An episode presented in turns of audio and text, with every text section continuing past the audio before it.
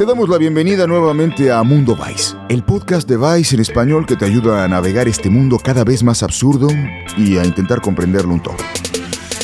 Yo soy Rodrigo Márquez Tizano y en este episodio vamos a viajar a un pueblo mexicano donde se celebra un santo con martillos explosivos y a descubrir la historia de un cura que colgó la sotana por amor y se casó con otro hombre.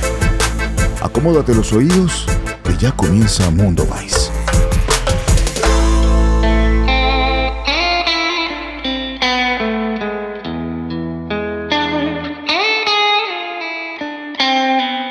En San Juan de la Vega, un pueblo en Guanajuato, en el Bajío mexicano, se organiza cada año un carnaval para celebrar a su santo local, San Juanito.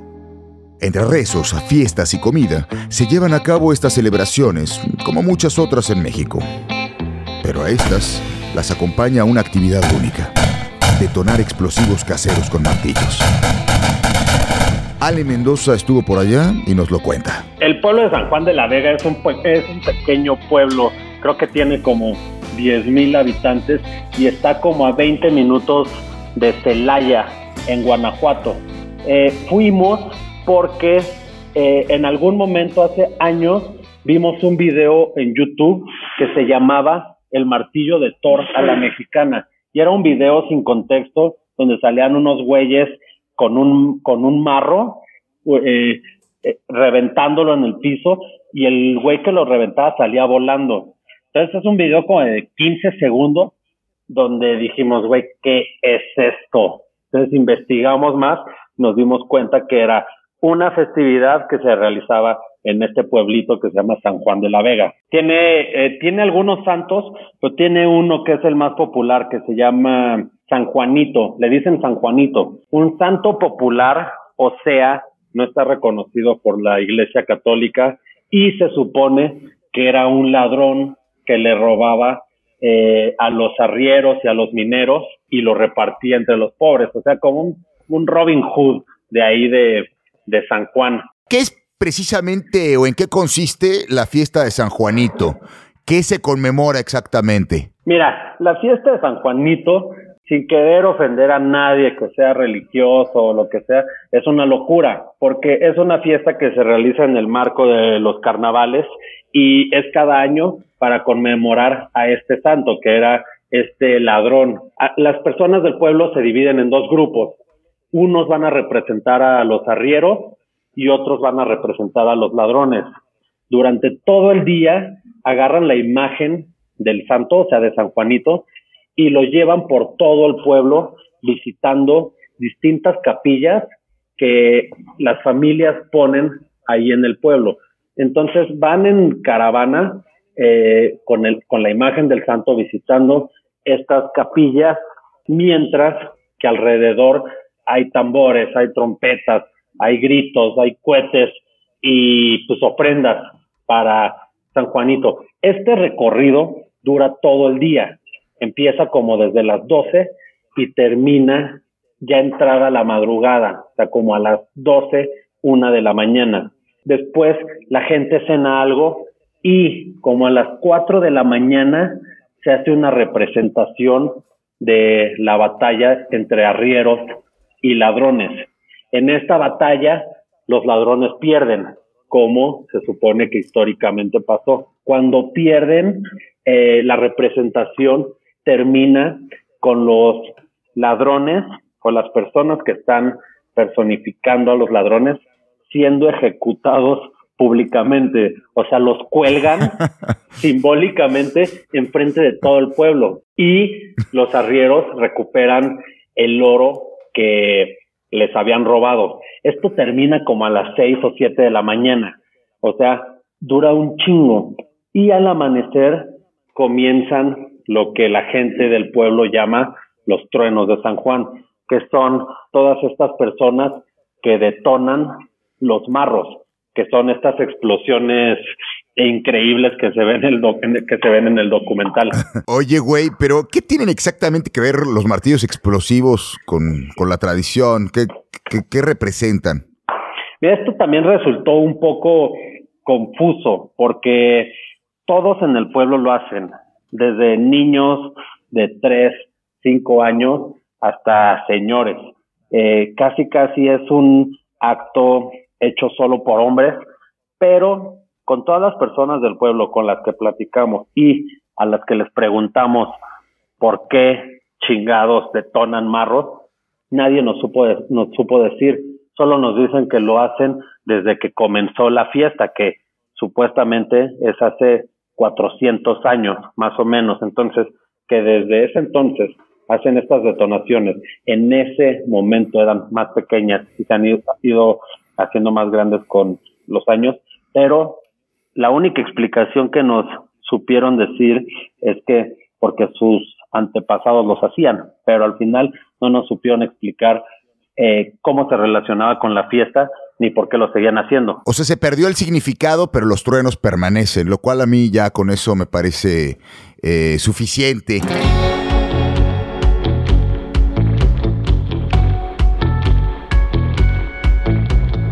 Tenerlos allá enfrente, eh, sentirlos, se ven y se sienten de otra manera completamente distinta, quiero suponer, a lo que nosotros podemos percibir a través de la pantalla de nuestras computadoras. Eh, ¿qué, se siente cuando de pronto, ¡bam!, hacen explotar el marro?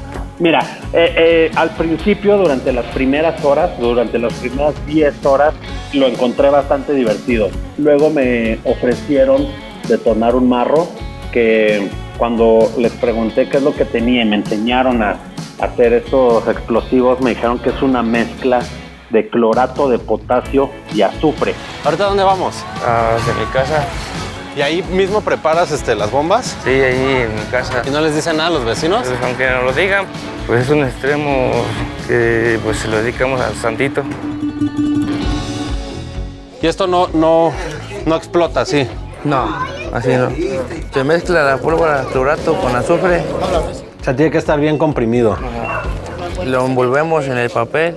¿Y esto solo explota si le pegas con algo? Sí, sí.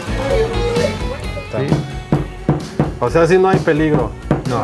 Sí, creo que también eh, al perderse el significado de los truenos, también se ha, eh, pues ha cambiado eh, el porqué de tomar los truenos. Entonces creo que ahorita, por lo que vi en el campo este donde pueden detonar marros, es que ya se hace un poco por, por una onda más de demostrar eh, hombría, cualquier cosa que signifique eso, y demostrar mm. machismo y, el que detone el, el marro, el que haga la detonación más grande, pues es el más chingón. Oye, ¿te dio culo en algún momento o, o, no? ¿Lo manejaste fríamente? Eh, em, claro que me dio culo, porque la idea era que yo detonara un marro muchísimo más grande.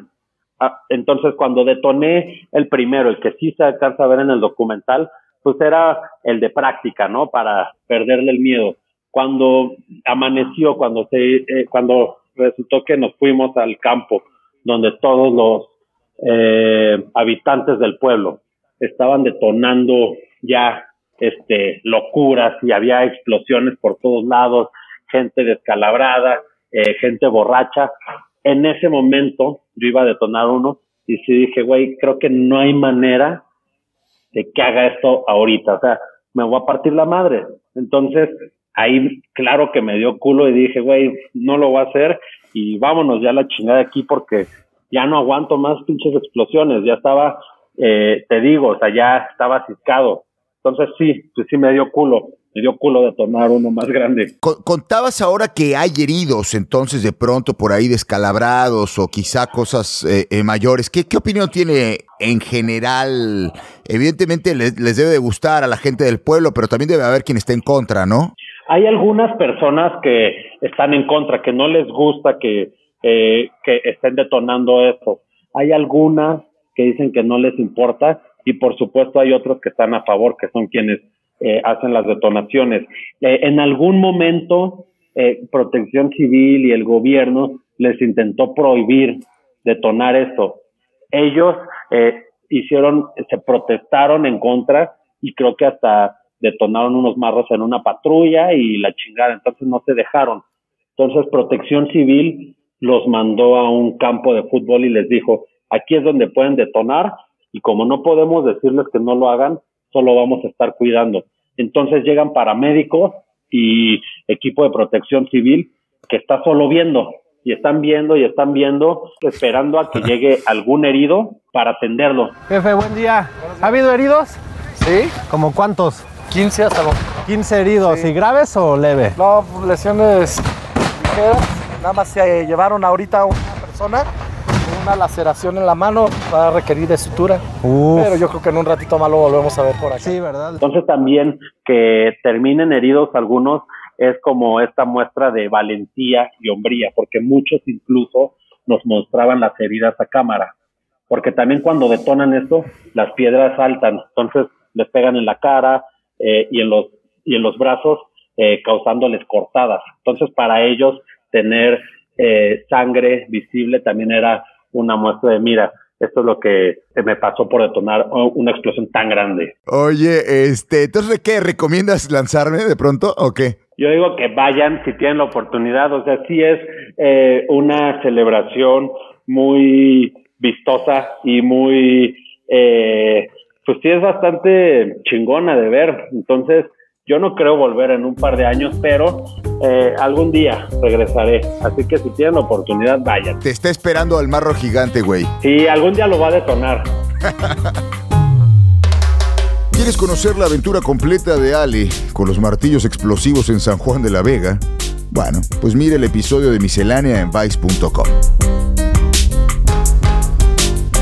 Esta historia llega desde Argentina, un país en el que, al igual que en todo el mundo, la Iglesia Católica y la diversidad sexual no van de la mano.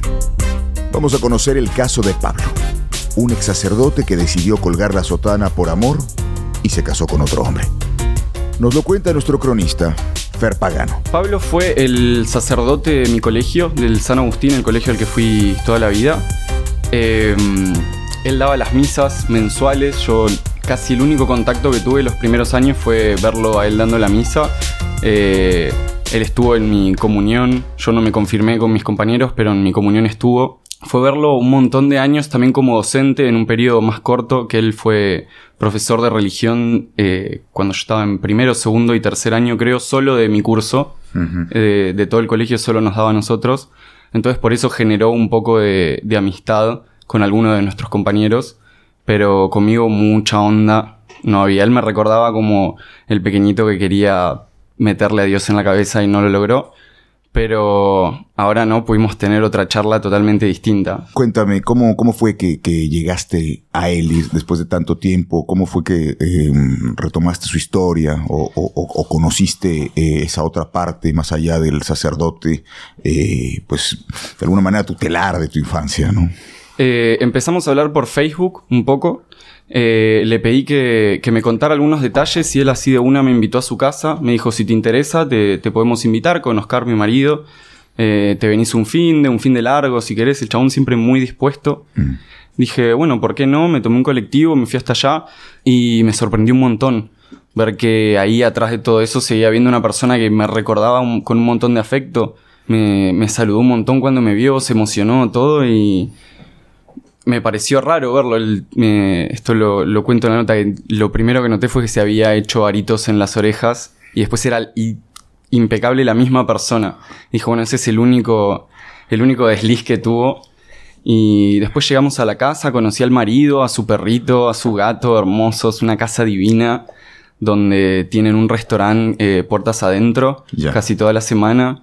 Trabajan juntos ellos, el marido organiza eventos y Pablo cocina para esos eventos. Y tienen ahí como su pequeño nidito de amor, también con un montón de, de imágenes religiosas, de estatuillas de la Virgen, porque son los dos muy creyentes, pero eh, sin ahora la, la parte institucional de la iglesia, digamos. Ninguno de los dos es eh, creyente en ese sentido. Como que los dos fanáticos de Dios, mega religiosos, pero no practican, no pueden ir a misa Claro. porque tuvieron un problema también con, con uno de los curas del pueblo. Ellos igual con otro también de los curas le regalan las flores de sus eventos. Ponele, hay una muy buena relación con algunos que tal vez son más comprensivos con la situación, pero otros más tradicionales no tanto. Entonces se les complica por ese lado. Pero incluso él me ha dicho que más allá de tener que haberse separado de la iglesia como institución, él seguiría siendo sacerdote y seguiría cumpliendo ese trabajo que tanto le gusta si pudiera hacerlo casado con un hombre. Eh, cuéntanos un poco sobre la historia de, de- de Pablo. ¿Cuándo fue o cómo fue que se dio cuenta o cayó en cuenta de, de que le gustaban los hombres? Mientras hablábamos, él eh, estaba evitando contarme la, cómo había sido su primera experiencia con un hombre. Primero me dijo que no la recordaba bien, que no había un punto en particular, sino que era algo como más difuso. También que es una marca, creo yo, de lo que es empezar a darse cuenta de una situación así de chico cuando no tenés a nadie conocido y no hay información al respecto. Entonces, poner en concreto esos sentimientos me parece algo muy difícil, que de hecho empatizamos un montón en eso de no darse cuenta, tal vez, eh, en el momento. Pero después él me dijo que su- lo que recuerda como primera experiencia es en el seminario estudiando para ser cura eh, con otro seminarista que había venido de, de viaje. Él estaba en una, en una casa, si no me equivoco, en Rosario, me había dicho en ese tiempo, porque viajó mucho haciendo el seminario. Estuvo en Brasil, estuvo en Uruguay. Y como que pegó onda con ese chico, como que se miraban mucho. Y nada, el chico un día se le apareció y me dijo que era un colombiano con un acento hermoso. Y eso habrá sido a los 18. Yo entré a los 20, 21 al seminario y a los 22 llegó este colombiano. Y nada, como pegamos es- es- esa onda, hicimos. Él, él vino, yo nunca iba, sino que las experiencias venían a mí. Venían Pero un día, una noche él entró a, a mi habitación y me dijo, "Ju- juguemos, no sé, a- hacía a- a- como que decir, a ver, la experiencia de, de- de- de- de un no vidente, de un ciego. Entonces dice, bueno, cerrar los ojos y empecemos a, a, a tocarnos. Muero. Pero, pero no pasó más. Claro. No, no, no llegamos a nada. Quedaron ahí. Ahí quedó. Él se quedó con, con las ganas, según me dijo. Y después, eh, a medida que iba pasando el tiempo, fue teniendo como experiencias cada vez un toque más intensas, por así decirlo. Pero no era algo asumido en absoluto, eran como pequeños deslices que iba teniendo, de los que se arrepentía y de los que se sentía muy culpable por todo ese trasfondo religioso en el que le decían que no solo no podía estar con otra persona, sino que estar con un hombre era como... Claro, es una doble claro. restricción. Era un pecado doble, exacto. Claro. Qué, qué- qué difícil, ¿no? Digamos, llevar eh, esa, esa doble vida, ¿no?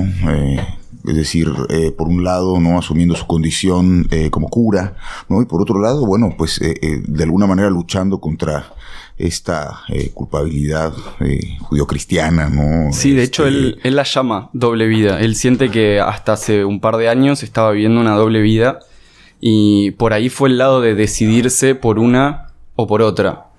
Eh, me contaba que él en uno de sus viajes a Roma, al Vaticano, eh, se encontró de vuelta con el colombiano ese con el que Ah, había estado por primera vez y se concretó ahí en el Vaticano.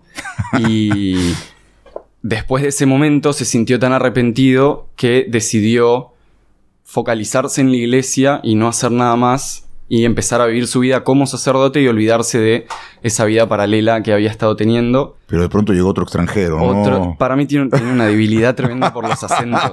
Si no, no se es explica. así, ¿no? No se explica. Pero bueno, gracia divina lo llamó un campeón. Y ahí dijo, bueno, se tomó un año sabático para pensar qué iba a hacer, porque según me contó, los curas pueden hacer eso, a veces se toman como sus grandes vacaciones, todas pagas, porque ya decía que no toleraba más esa situación de tener que andar escondido. Él en ese entonces ya no estaba más en el colegio San Agustín, sino que lo habían mandado a otro, y tampoco tenía tan buena relación con la gente de ese colegio y tenía muchas menos carga horaria de tareas, cosa que eh, en el otro colegio estaba mucho más ocupado. Entonces me dijo que eso lo llevaba a distraerse mucho más fácil.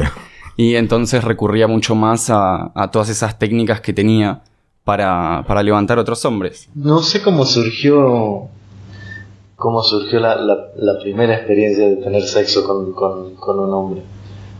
Pero me acuerdo que, que sí entraba bueno, a, a redes sociales o a, a chat gay y esas cosas. Y así es como me contactaba con, con gente, con, con otros.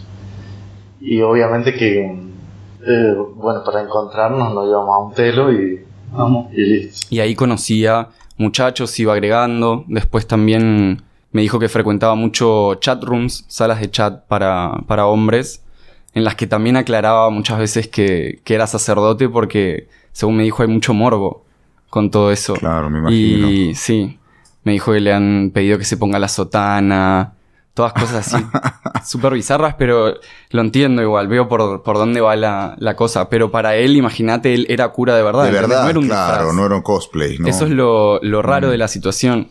Pero en general, según me dijo, no, no, no era algo que aclarara. Solo se juntaban, cogían y ya está, se iban a sus casas. Preferentemente en telos siempre de provincia. No de capital porque le daba mucho miedo Que alguien lo que fuera. alguien lo reconociera él, le reconociera el auto Claro. y decía que no, no podía tolerar eso. ¿Y, y, y cómo fue que finalmente decide eh, dar ese paso eh, fuera del, del- del closet y al mismo tiempo tiene que ver, ¿no? Con eh, cómo conoce a su actual pareja. Él, bueno, en este año sabático que se estaba tomando, se volvió para Villa Mercedes, ahí en San Luis, que es donde estaba en ese momento su padre, que como se enfermó, Pablo lo fue a cuidar un tiempo. Ahí siguió usando ese Facebook trucho que tenía y se contactó con Oscar, su actual marido. Pegaron onda, hablaron un poco, se juntaron, cogieron y Pablo se tuvo que volver a Buenos Aires así a casi a los dos días. Quedaron como en contacto, de a poquito se iban charlando un poco tuvieron como un ida y vuelta, que Oscar no quería verse de vuelta, Pablo sí, como lleva y trae. Pablo en ese momento eh, tomó la decisión de, de dejar la iglesia, entonces eh, le pidió trabajo a Oscar. Le preguntó si podía ir ahí con él a Villa Mercedes y Oscar le dijo que sí. Pegaron onda y al muy poco tiempo se casaron porque eh, esa era la forma más fácil para Pablo de desvincularse de la iglesia como institución.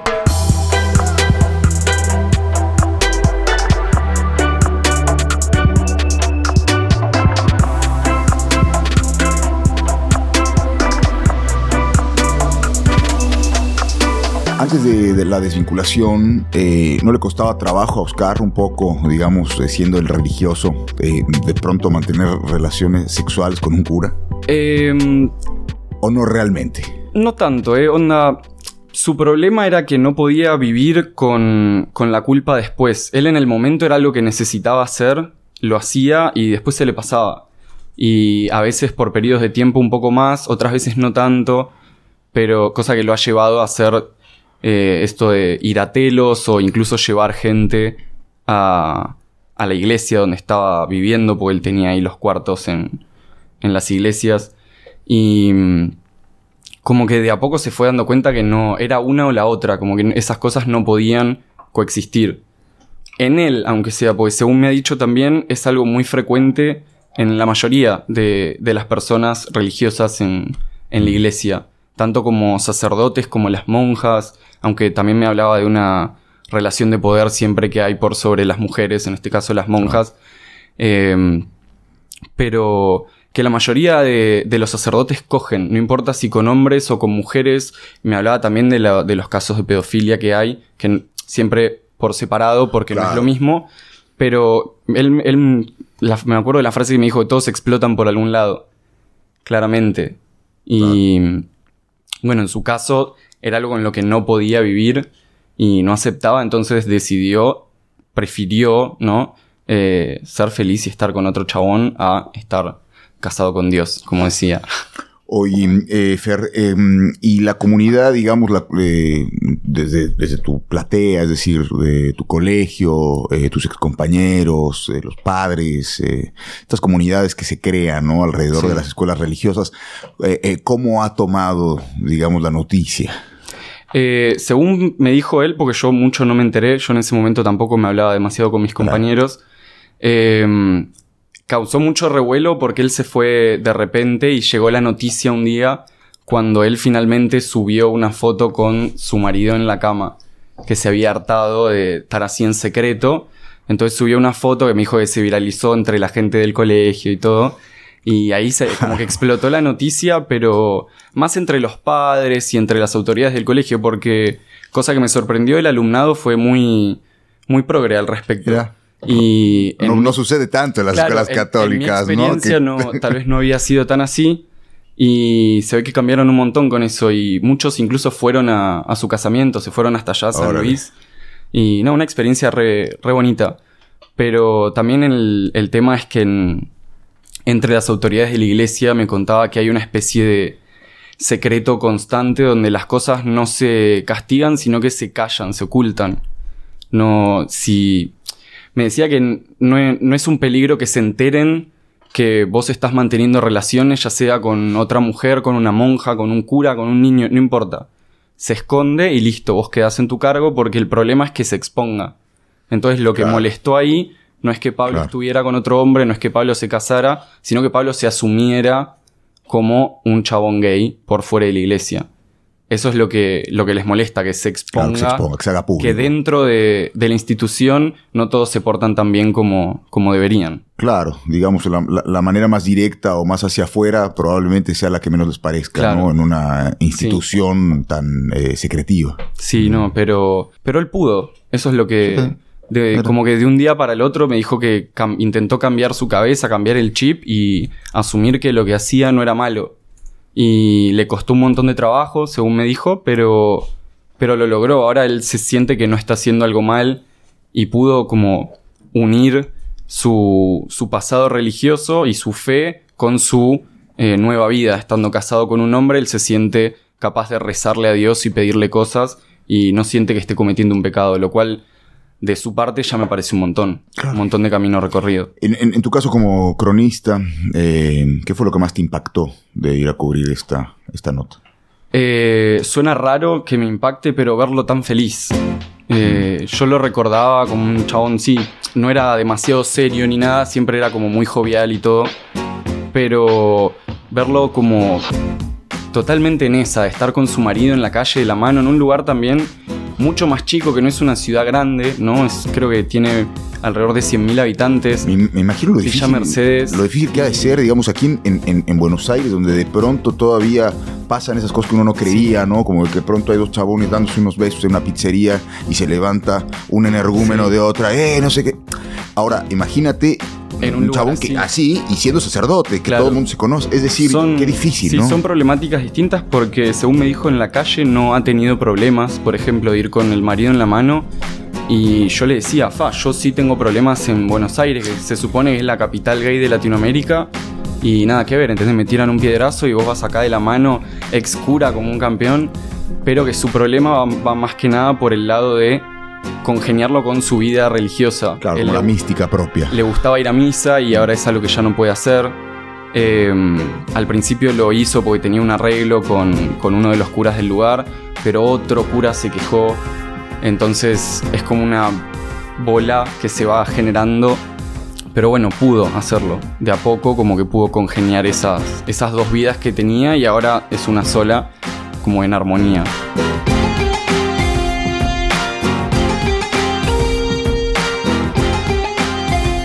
Muchas más particularidades para conocer de la historia de Pablo. Entra en vice.com y encuentra la crónica completa.